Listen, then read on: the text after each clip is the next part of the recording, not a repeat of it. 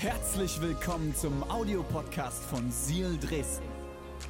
Wenn du Fragen hast oder den Podcast finanziell unterstützen möchtest, dann findest du uns auf sealchurch.de.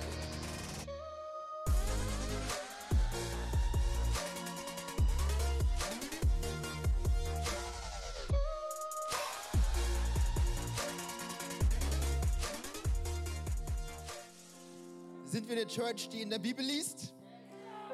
Amen. In Matthäus 1 heißt es ab Vers 18, und so, sag doch mal so, wurde Jesus Christus geboren. Maria, seine Mutter, war mit Josef verlobt. Gibt es hier irgendwelche Menschen in diesem Raum am dritten Advent, die verlobt sind? Ah, oh wow, ein paar Hände gehen hoch. Ein Applaus für euch. Also, ich freue mich für euch. Richtig cool. Schön. Äh, verlobt sind. Ähm, äh, aber noch vor ihrer Hochzeit wurde sie, die noch äh, Jungfrau war, schwanger durch den Heiligen Geist. Mach doch mal, oh. Sex in der Kirche. Eieiei. Ja, ja. Also nicht in der Kirche, aber so. Es wird thematisiert von der Bühne. Okay, ich höre auf zu reden. Ich lese einfach mal weiter. Josef, ihr Verlobter, also heute könnte alles passieren. Ich hatte nur wenig Schlaf und habe mich um 5.30 Uhr in mein Auto gesetzt, um hier zu sein. Von daher habt Erbarmen mit mir. Josef, ihr Verlobter, war ein aufrechter Mann. Um sie nicht der öffentlichen Schande preiszugeben, beschloss er, die Verlobung in aller Stille zu lösen. Während er noch darüber nachdachte, erschien ihm im Traum ein Engel des Herrn. Josef, Sohn Davids, sagte der Engel, zögere nicht, Maria zu heiraten, denn das Kind, das ihr erwartet, ist vom Heiligen Geist. Sie wird einen Sohn zur Welt bringen, du sollst ihm den Namen Jesus geben, denn er wird sein Volk von allen Sünden befreien. All das geschah, damit sich erfüllt, was Gott durch seinen Propheten angekündigt hat. Seht, die Jungfrau wird ein Kind erwarten. Sie wird einem Sohn das Leben schenken und er wird Immanuel genannt werden. Das heißt, Gott ist mit uns. Gott ist mit uns. Als Josef aufwachte, tat er, was der Engel des Herrn ihm gesagt hatte. Er nahm Maria zur Frau. Josef aber rührte sie nicht an und alle nicht verheirateten Männer sagen, das klang jetzt nicht ganz überzeugt, aber gut. Bis ihr Sohn geboren war und Josef gab ihm den Namen Jesus. Herr, danke für dein Wort und danke dafür, dass unser Leben verändern kann und will und wird. Das bitte ich in deinem Namen. Und alle sagen? Und alle sagen? Vielen Dank. Richtig cool. Danke dir. Hattest du schon mal einen rabenschwarzen Tag? Ich meine so einen Tag, wo wirklich von Beginn an alles richtig schlecht läuft. Ey, weiß irgendwer von euch, was ich hier meine? Ey, wer von euch hatte schon mal einen rabenschwarzen Tag? Okay, ich kann mich mit euch äh, identifizieren. Es gibt so diese Tage, wo so gefühlt einfach nichts läuft. In Vorbereitung auf diese Predigt, da bin ich auf einen Blogartikel gestoßen von einer Autorin, die Michaela Walter heißt. Ich weiß nicht, ob du sie kennst. Ja, nee, genau, es ist eine sehr bekannte Person, nicht. Aber sie hat auf jeden Fall einen Blog, der heißt Kind of a Beauty. Und am 8. Juli 2020 hatte Michaela Walter einen Blogartikel veröffentlicht und hat ihn überschrieben mit folgenden Worten. Dieser Blogartikel heißt Ein ganz normaler Scheißtag und meine sieben besten Tipps. Und sie beschreibt folgendes, und ich dachte mir, ich lese euch das mal zu Beginn der Predigt vor. Darf ich? Ah, Dankeschön. Der Wecker klingelt und das Erste, was ich an diesem Morgen völlig fertig aus einer miserablen Nacht komme zu meinem Wecker, der vielleicht auch zu mir selbst sage, ist, willst du mich verarschen? Die Nacht war eine Katastrophe. Ich habe das Gefühl, ich habe gar nicht geschlafen. Und der Wahnsinn nimmt seinen Lauf. Aus dem Bett gequält, gibt mir der erste Blick in den Spiegel recht. Ich sehe aus, als hätte mich in der Nacht ein Zug überrollt. Das war der Zug. So. Danke Technik für diesen Ton, den ihr eingespielt habt. Ist schon krass, ne? Ja, ja. Das, da ist heute nicht mehr viel zu retten. Ich fühle mich hässlich, alt und erschöpft. Der Inhalt meines Kühlschranks verspricht mir dasselbe. Das Brot verschimmelt, der Sojajoghurt abgelaufen und äh, ranzig. Heute fällt das Frühstück aus. Mach doch mal. Oh. Der Hund muss noch äh, äh, Gassi und im Wohnzimmer riecht es verdächtig nach. Herzlichen Glückwunsch, der Kater hat Durchfall. Ich raste aus, schreibt sie. Heute ist Bürotag bei einem Kunden von mir. Und auf dem Weg dorthin begrüßt mich die rote Welle. Und ich bin viel zu spät dran. Völlig genervt im Büro angekommen, habe ich dann noch mein Passwort für das Login vergessen und das Ding ist erstmal gesperrt. Ich beginne, schreibt sie, diesen Tag zu hassen. Ein rabenschwarzer Tag. Das, was sie beschreibt, ist in der Tat nicht schön, aber ich habe euch gerade ein paar Bibelverse vorgelesen aus Matthäus 1. Und wenn es irgendeine Beschreibung eines rabenschwarzen Tages gibt, dann wohl diese hier. Was ist passiert? Ein Mann, Josef ist sein Name, ist verlobt. Und er freut sich darauf, die Zukunft zu gestalten mit seiner Liebsten. Bis eines Nachts ein Engel des Herrn kommt mit der freudigen Botschaft, Josef, deine Frau, mit der du noch nicht geschlafen hast, erwartet ein Kind. Es war kein Mann, es war der Heilige Geist. Halleluja. Gepriesen sei der Herr. Nicht. Ihr müsst euch das mal vorstellen, in dem damaligen kulturellen Kontext, zwei Männer, die nicht miteinander, äh, zwei Männer, äh, also zwei äh, Menschen, ein Mann und eine Frau, nicht miteinander verheiratet. Es war eine kurze Nacht, Freunde, ich habe es euch gesagt ähm, nicht miteinander verheiratet, äh, diese Botschaft. Was für ein Schock. Ein rabenschwarzer Tag.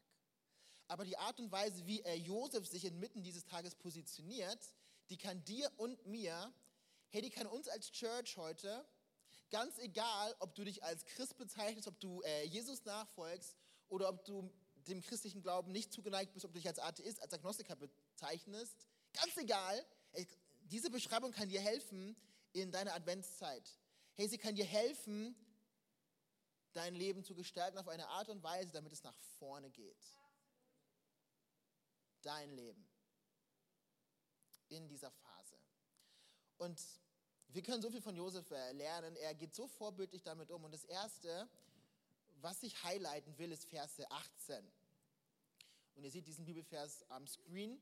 In Matthäus 1, Vers 18 da heißt es einfach nur, und so wurde Jesus Christus geboren. Boom! Und so wurde Jesus Christus geboren. Diese Worte, die da gerade am Bildschirm stehen und die du vielleicht gerade lesen kannst, sind revolutionär, weil sie beschreiben, dass Gott Mensch wird. Der Schöpfer von Himmel und der Erde zieht Haut an. Er wird einer von uns, er wird einer wie du und wie ich. Das ist verrückt. Und so wurde Jesus Christus geboren. Und das führt mich zu meinem ersten Punkt heute Morgen, zu der ersten Wahrheit, die du verstehen darfst, die du verstehen musst. Und dies einfach nur zwei äh, äh, Worte. Gott kommt. Gott kommt.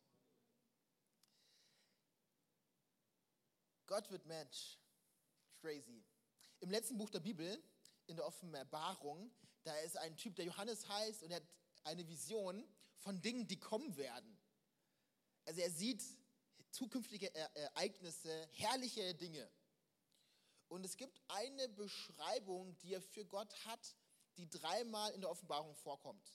Du findest das in Offenbarung 1, Vers 4, in Offenbarung 1, Vers 8 und in Offenbarung 4, Vers 8. Und Johannes spricht Gott an, er beschreibt Gott und er bezeichnet Gott als den, der war, der ist und der da kommt. Hm. Also, ich weiß in Deutsch nicht ganz schlecht. Ich war sogar ziemlich gut. Ähm, aber wenn ich jetzt Deutschlehrer äh, wäre, wenn ich Germanistik studiert hätte, dann müsste ich meine Bibel da so rot anmarkern. Äh, kennt ihr das? So, wenn ihr einen Deutschtest zurückbekommen habt und es gab eine Farbe, die sich so durchgesetzt hat, so äh, dominant, äh, dominant äh, äh, rezessiv sozusagen, ähm, der Rotstift. Diese Stelle müsstest du eigentlich rot anmar anmarkern, weil es müsste eigentlich heißen, der, der war, der ist und der kommen wird. Gegen, äh, Vergangenheit, Gegenwart und Zukunft. Präteritum, Präsens und Futur. Danke, danke, danke, danke, danke. Nur für euch. Meine Deutschlehrerin wäre stolz auf mich. Ähm, Plusquamperfekt. Joel, Fokus. Okay. Ähm, der war, der da ist und der da nicht kommen wird, der kommt. Was sagt uns das über Gott? Er wird nicht er sein, sondern er ist jetzt. Gott kommt. Und das ist auch für dich wichtig zu verstehen. Wir glauben nicht an einen Gott, der war, der ist und der kommen wird, sondern Gott war, er ist und er kommt. Und er kommt heute auch zu dir. Er kommt zu dir. Unser Gott ist der Kommende. Er wird nicht erst handeln, er wird nicht erst aktiv werden, er wird nicht erst an dich denken, er wird nicht erst verfügbar sein, er wird nicht erst Gebet beantworten, er wird nicht erst, er ist. Gott kommt. Und heute äh, Mittag soll ich einigen Leuten von euch sagen, dass der Gott, an den wir glauben, der Gott, über den wir gerade gesungen haben, der Gott, den wir als Christen bekennen, er kommt. Er ist. Er und ist, er ist auch aktiv in deinem Leben. Hey, vielleicht gibt es gerade Umstände, Widerstände, Dinge, die du nicht verstehst. Hey, Gott arbeitet hinter den Kulissen, auch wenn du es vielleicht nicht siehst und verstehst. Gott kommt. Gott kommt. Er kommt. Und das ist auch der Grund, weshalb wir als Seal Church Großes erwarten dürfen. Hey, weshalb dürfen wir Großes erwarten? Wir dürfen Großes erwarten, hey, weil der Größte kam. Du darfst Großes erwarten in deinem Leben, weil der Größte kam und sein Name ist Jesus. Großes wird kommen, Church, hey, weil der Größte kam. Aber in was für eine Zeit kam er? Ich bin dankbar, dass du fragst. Ähm, die Bibel lässt uns auch darüber nicht im Unklaren. In Galater 4, Vers 4, da schreibt Paulus an eine Gruppe von äh, Christen in der Region Galatien und er schreibt, als aber der festgesetzte Zeitpunkt kam, sandte Gott seinen Sohn. Müsste da stehen, ne? Genau. Geboren von einer Frau und dem Gesetz unterstellt. Sehr interessant, was Paulus da schreibt. Ähm, als der festgesetzte Zeitpunkt kam. Das heißt, es war kein Zufall, dass Jesus vor etwas mehr als 2000 Jahren auf diese Welt gekommen ist, sondern Gott hatte einen Plan. Aber wie sah diese Zeit aus? In Matthäus 2, da gibt uns Matthäus einen Einblick in genau diese Zeit. Und in Vers 13, da lesen wir Folgendes. Matthäus 2, Vers 13. Nachdem die Sterndeuter gegangen waren, erschien der Josef im Traum ein Engel des Herrn. Steh auf und flieh mit dem Kind und seiner Mutter nach Ägypten, sagte der Engel. Und dann lesen wir hier äh, weiter, der Grund, warum sie fliehen sollen, bleibt dort, bis ich dir sage, dass ihr zurückkehren könnt, denn Herodes will das Kind umbringen. Jesus auf der Flucht mit seinem, ne, ne, warum? Herodes, König zur damaligen Zeit, wollte das Kind umbringen. Und dann gibt Matthäus ein Detail in Vers 16, hochinteressant. Matthäus 2, Vers 16. Herodes war außer sich vor Zorn, als er erfuhr, dass die Sterndeuter ihn hintergangen hatten. Er schickte Soldaten aus, die in Bethlehem und der ganzen Umgebung alle Jungen im Alter von zwei Jahren und äh, jünger umbringen sollten. Als der von Gott festgesetzte Zeitpunkt kam, sandte er seinen Sohn in diese Zeit. Und das sagt mir eins, hey, der Gott, an den wir glauben, er wirft sich mitten ins Getümmel hinein. Er ist nicht weit entfernt. Ihr wisst, ich muss kein Prophet sein, um zu wissen, dass die letzten zwei Jahre für einige von euch richtig herausfordernd waren, dass sie schwer waren, dass sie wirtschaftlich herausfordernd waren, dass sie emotional bedrückend waren, dass sie vielleicht sogar einsam waren. Herr Jesus kann sich identifizieren mit dir. Gott kommt. Und er kam für dich. Und das ist so wichtig zu verstehen. In Matthäus 1, und aus diesem Kapitel habe ich ja zu Beginn meiner Predigt äh, vorgelesen, ich finde es interessant, wie dieses Kapitel beginnt. Also ich habe Theologie studiert und ein Teil war auch ein Fach, das hieß Homiletik. Das ist einfach ein hochtrabender Begriff für Predigtlehre. So eine Sache, die wir gelernt haben, ist, äh, du musst einen guten Start haben. Weißt du, du musst da also die Leute so richtig packen. So, die Leute müssen so richtig dir an den Lippen kleben. Aber so richtig. Der Matthäus hat das irgendwie anscheinend nicht so verstanden. Warum? Er beginnt Matthäus 1 bis der 17, die ersten 17 Verse von seinem Buch, ist ein Geschlechtsregister. Du findest Namen, richtig viele Namen. Also er spricht von Aminadab und Abihu und ich könnte noch weitere Namen mit A nennen, aber ich lasse es mal bei den beiden. Richtig viele Namen. Und man denkt sich, okay, warum Matthäus? Was ist da los? Ähm, das hat schon einen tiefen Grund und dieses Geschlechtsregister hat es in sich. Hat es in sich. Denn es gibt vier Namen, die da eigentlich nichts verloren haben. Vier Namen, die in diesem Geschlechtsregister nicht auftauchen sollten. Vier Frauennamen. Und wir hören das jetzt so, ja, okay, Frauennamen haben damals nichts verloren in einem Geschlechtsregister. Und wir denken, ja, okay, Herr, wieso? Was ist da los? Aber vor 2000 oder damals in diesem kulturellen Kontext war es so, dass in Geschlechtsregistern Frauen nicht erwähnt worden sind. Und wenn, dann nur, wenn sie eine besonders hochgehobene oder wichtige Rolle hatten. Und Matthäus durchkreuzt das ganz bewusst und wir finden vier Frauennamen. Und nicht vier Frauennamen von bedeutenden, hochtrabenden Frauen, sondern wir finden Tamar, die erste Frau, von der du Matthäus 1, Vers 3 liest. Wir lesen von Rahab, wir, reden, wir lesen von Ruth. Und die vierte Frau, die in Matthäus 1 Erwähnung findet, ist Bathseba. Frauen im Stammbaum Jesu? Es geht noch ein Stück weiter. Was verbindet all diese vier Frauen miteinander? Das sind alles Frauen, die durch ihr Verhalten sich eigentlich disqualifiziert haben, von Gott gebraucht zu werden.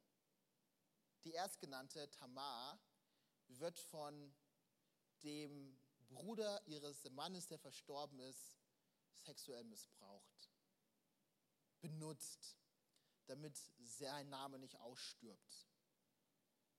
Rahab, von ihr lesen wir in Josua 2, ist eine Prostituierte.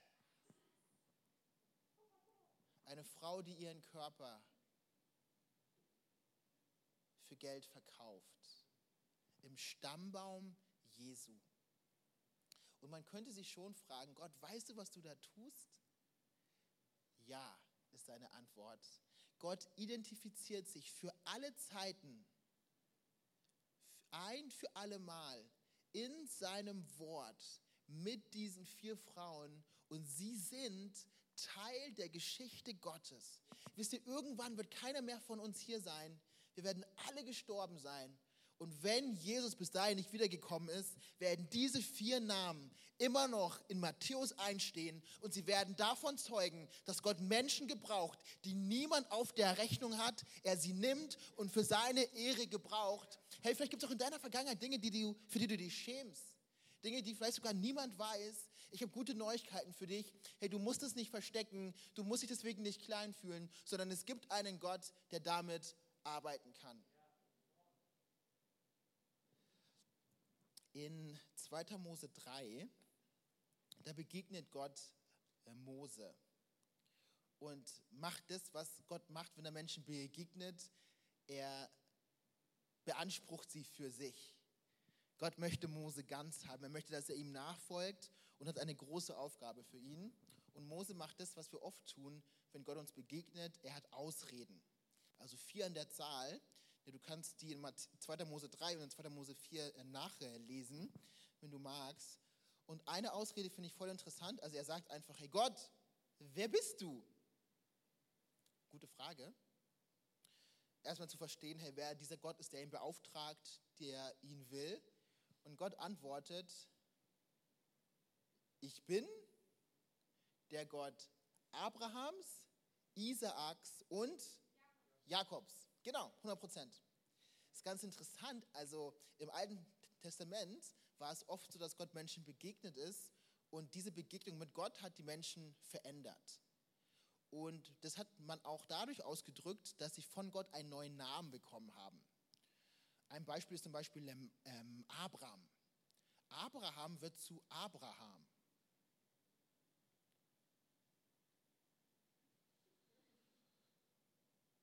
Und auch im Neuen Testament findest du dieses Phänomen. Aus Simon wird zum Beispiel Petrus und aus Saulus wird Paulus. Und ich könnte noch äh, äh, weitermachen. Und auch mit einer Person, die Jakob heißt, ist genau das passiert. Gott kommt zu Jakob, er begegnet ihm, er verändert ihn.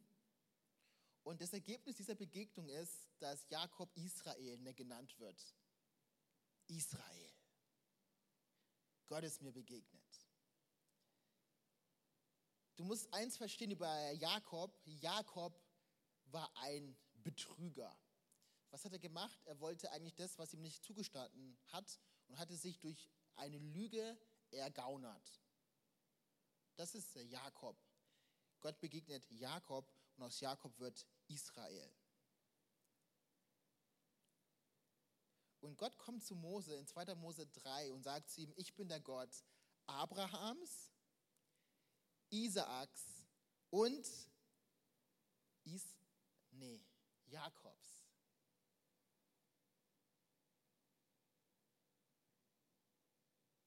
Gott identifiziert sich mit Jakob. Gott ist der Gott Jakobs.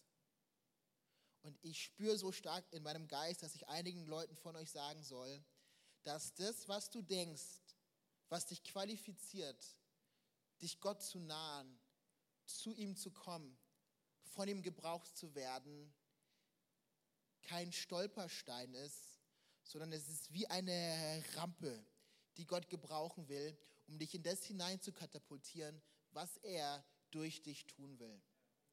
Gott braucht nicht fähige Menschen.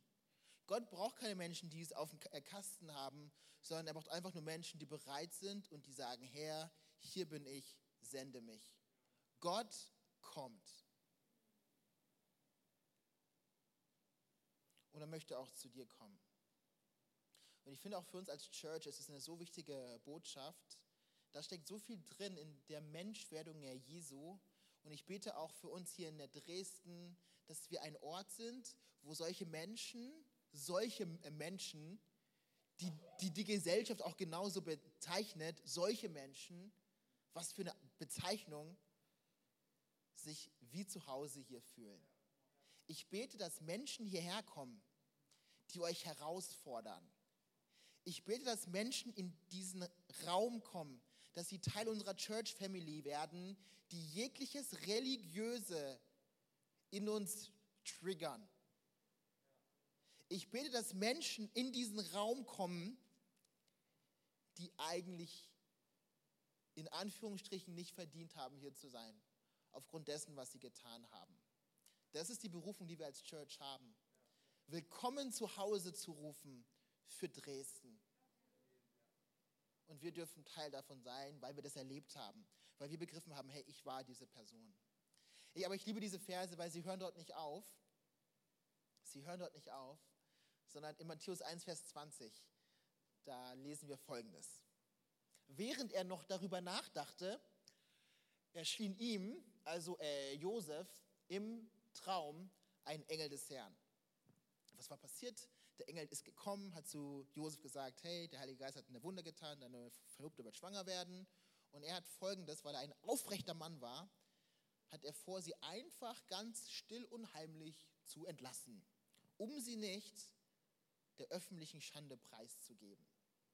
Ja, das war sein Plan. Und dann lesen wir in Matthäus 1, Vers 20, während er noch darüber nachdachte, darüber, diese folgenschwere Entscheidung zu treffen, eine Maria zu entlassen und genau gegen den Plan Gottes zu handeln, den er hatte, während er darüber nachdachte, erschien ihm im Traum ein Engel des Herrn. Gott kommt, aber eins musst du verstehen, Church, er kommt nicht zu spät. Während er noch darüber nachdachte, nicht zwei Wochen vorher, nicht mal zehn Tage vorher, auch nicht drei Tage vorher, auch nicht ein Tag vorher, in dieser Nacht, in dem Moment, fünf vor zwölf sozusagen, wo Josef dabei ist, diese folgenschwere Entscheidung zu treffen, begegnet ihm Gott, während er darüber nachdachte. Gott kommt, aber hey, versteh eins, er kommt nicht zu spät. Und es gibt vielleicht Dinge in deinem Herzen, in deinem Leben, für die du glaubst, Sehnsuchte, Wünsche, die du hast. Ich habe gute Neuigkeiten für dich. Gott kommt nicht zu spät. Wisst ihr, ich habe einen Traum, ein Ziel für mein Leben. Das ist meine Vision. Ich möchte mehr so werden wie Jesus. Wirklich. Jesus ist der Goldstandard menschlichen Lebens. Und ich bete auch, dass wenn wir uns nächstes Jahr begegnen oder in einem halben Jahr, ich mehr wie Jesus rede, ich mehr wie Jesus denke, Menschen sich in meiner Nähe, dass es sich wie Jesus anfühlt. Das ist mein Traum.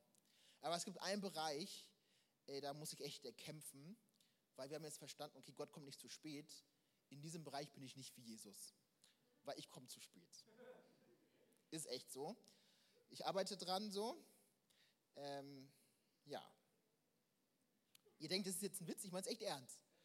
Ähm, ich habe ähm, 2018 die große Ehre gehabt, meine erste Trauung durchführen zu dürfen von zwei guten Freunden. Ich habe euch mal ein Bild hier mitgebracht. Das ist äh, Jasmin und David. Ähm, die Beziehung, die wir haben, erkennt man auch daran, dass die beiden mich nicht nur gebeten haben, sie zu trauen, sondern ich durfte auch Davids Trauzeuge sein. Ich, mich richtig, ich war so richtig aufgeregt. 5. September 2018, habe mich fertig gemacht und war dann ein bisschen entsetzt, als ich auf die Uhr geschaut habe, weil auf einmal schaue ich auf die Uhr und es ist 11.40 Uhr. Ich parke so ein, 11.42 Uhr, 43. Äh, das Dumme ist, die Trauung hat um 11.30 Uhr begonnen.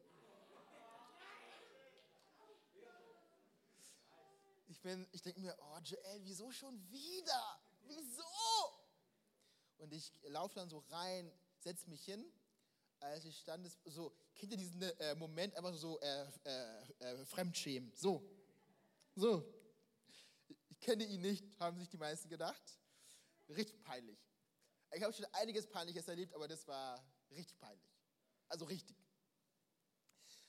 Ich sitze dann da und dann fragt mich die Standesbeamtin, ob ich meinen Personalausweis dabei habe. Hatte ich natürlich in meinem Auto liegen lassen. Aber ich habe gute Neuigkeiten für dich. Gott ist anders als ich. Gott kommt nicht zu spät. Auch nicht in deinem Leben. Und was immer Gott dir versprochen hat, eins darfst du wissen, er wird dich nicht hängen lassen. Und das ist mehr als nur ein Predigtpunkt, sondern das ist die Geschichte meines Lebens. Das ist etwas, was ich persönlich erfahren und erleben durfte. Ich habe euch ein Bild mitgebracht. Ähm, ihr müsst ja wissen, ich hätte 2012 meine Schule abgeschlossen und ich habe gemerkt, dass ich äh, Theologie studieren soll, dass ich ein Pastor werden soll, um Church zu bauen, um Menschen auf dem Weg zum Glauben hin zu Jesus zu begleiten. Und ich hatte einen Plan, ich hatte ein Ziel. Und zwar wollte ich hierhin. Das ist ein Bild von Bondi Beach in Sydney, Australien. Ich wollte aufs Hillsong College, wollte da Theologie studieren. Das war mein Plan, das war mein Wunsch, aber die äh, Realität, die sah so aus. Das ist Erzhausen, der Ort, wo ich dann studiert habe. Und das ist die Bahnschranke von Erzhausen. Und ihr müsst ja wissen, diese Schranke ist immer zu. Wenn du in den Ort reinfährst, egal, also es ist schlimm. Also wirklich schlimm. Statt diesem wunderbaren Strand, diese wunderbare Schranke. Strand oder Schranke? Ich hatte die Schranke. Wie kam es dazu? Ähm, ich hatte diesen Wunsch, nach Australien zu gehen, aber mein Vater wollte immer, oder ich habe es ihm äh, gesagt, und mein Vater, äh, müsst ihr wissen, ist echt ein weiser Mann, ist jemand, der Gott selber sucht, der betet, der Bibel liest. Und er meinte, Joel, irgendwie habe ich nicht so ein gutes Bauchgefühl. Männliche äh, Intuition und so.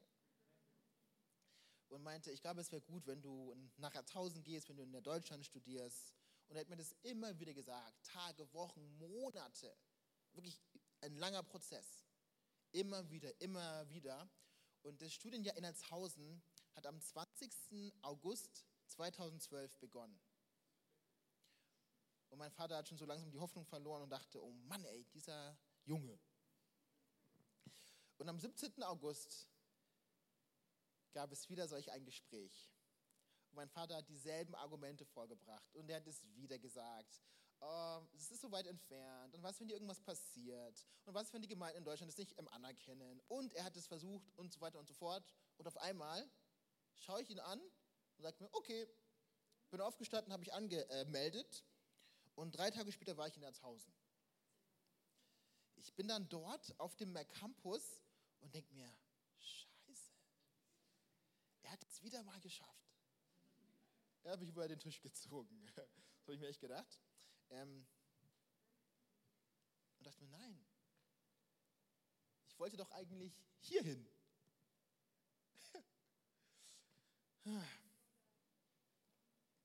Und am ersten Abend, und ich werde es nie vergessen, 20. August 2012, an diesem Montagabend, erzählt mein Klassenlehrer Reimer Dietze, wie es zu dieser Klasse kam. Die Lehrer hatten gebetet, dass 25 Studenten Teil dieses Jahrgangs sind. Sie hatten diese Zahl sehr konkret im Gebet empfangen, 25. Aber leider haben sie ihr Ziel verfehlt. Es, aber es war knapp, es waren 24 Studenten. Bis zum 17. August 2012.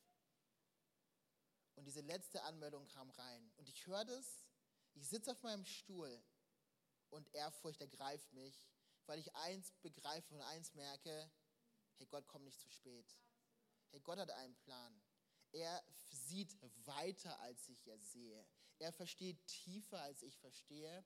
Und er ist daran interessiert, dass ich in das hineinkomme, was er für mich hat. Und jetzt kommt der Hammer. Und es bewegt mein Herz äh, jedes Mal, allein darüber nachzudenken. Ich wollte nach Australien und ich kam nach Australien. Ich habe mein Studium abgeschlossen mit einem Praktikum in äh, Brisbane. Gott kommt nicht zu spät. Er kam nie zu spät und er wird bei dir auch nicht damit beginnen. Und einige von euch, ihr habt Versprechen bekommen. Gott hat euch Dinge zugesagt. Und ich möchte euch ermutigen, daran festzuhalten, weil Gottes Versprechen sind keine Versprecher. sondern was er verspricht, das hält er gewiss.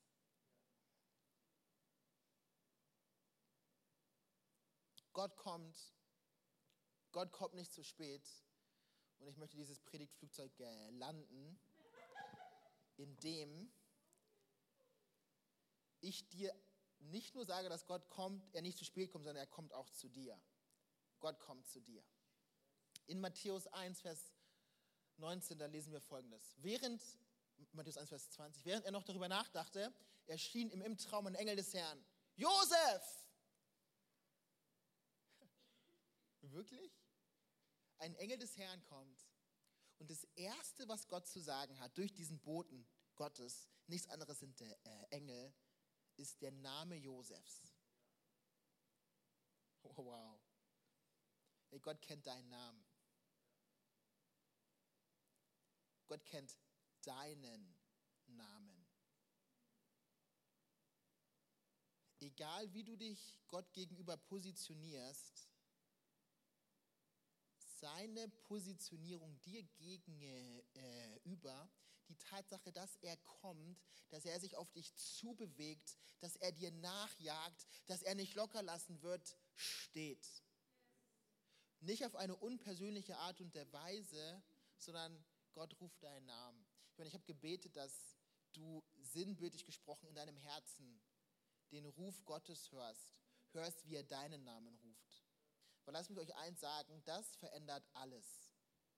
Wisst ihr, was äh, Mitteldeutschland, was Sachsen braucht, was Sachsen-Anhalt braucht, was Thüringen braucht, ist nicht mehr fromme Soße. Ist nicht mehr, das sollst du tun und das sollst du lassen. Ist nicht mehr, sondern was wir brauchen, ist genau das. Es ist, dass Gott Menschen begegnet. Und es ist möglich.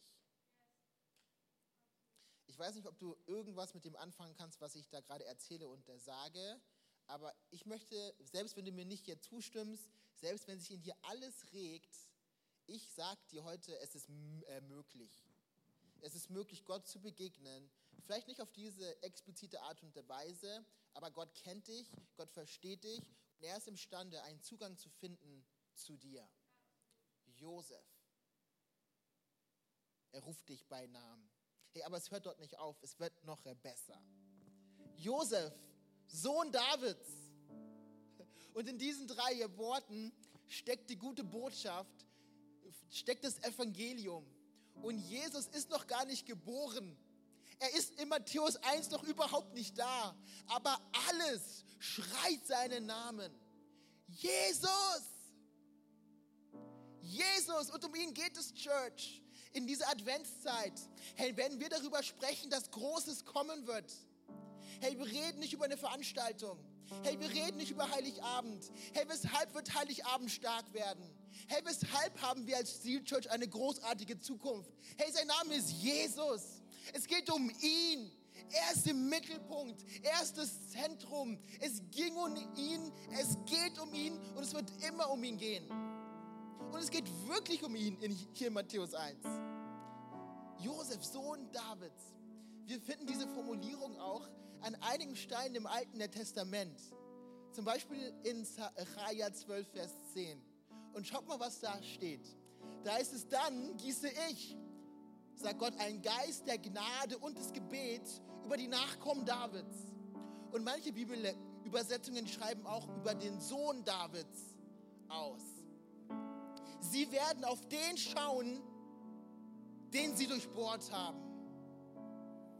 Sie, die Menschen, das Volk, sie werden auf den schauen, den sie durchbohrt haben. Sie werden auf den schauen, den sie durchbohrt haben kannst du ihn sehen, wie er da hängt mit weit offenen Armen. Für dich und für mich. Sein Name ist Jesus. Gott kommt. Er kommt nicht zu spät, aber heute vor allen Dingen kommt er ganz persönlich zu dir. Er möchte deinen Namen sagen. Hey, er möchte dort, wo du Ablehnung er erlebt hast, Annahme schenken. Er möchte dort, wo du Verletzung erlebt hast, Heilung bringen. Er kann es tun. Er ist imstande. Er ist Jesus. Und wisst ihr, ich finde es so krass, das Ding schließt sich. Es geht wirklich um Jesus. Schaut mal, wie Matthäus sein Buch beginnt. In Matthäus 1, Vers 1, da heißt es Buch des Ursprungs Jesu Christi des, des Sohnes Davids. Hey, darf ich dir heute eins sagen? Es geht um Jesus. Egal wie lange du ihn schon kennst, hey, es gibt mehr. Hey, und ich spüre, dass Gott einigen von euch, er ruft dich zu ihm. Er möchte dir Dinge zeigen, die du dir nicht vorstellen kannst. Wenn du vielleicht weit von ihm entfernt bist, hey, er möchte ganz liebevoll, persönlich deinen Namen rufen. Er kennt dich.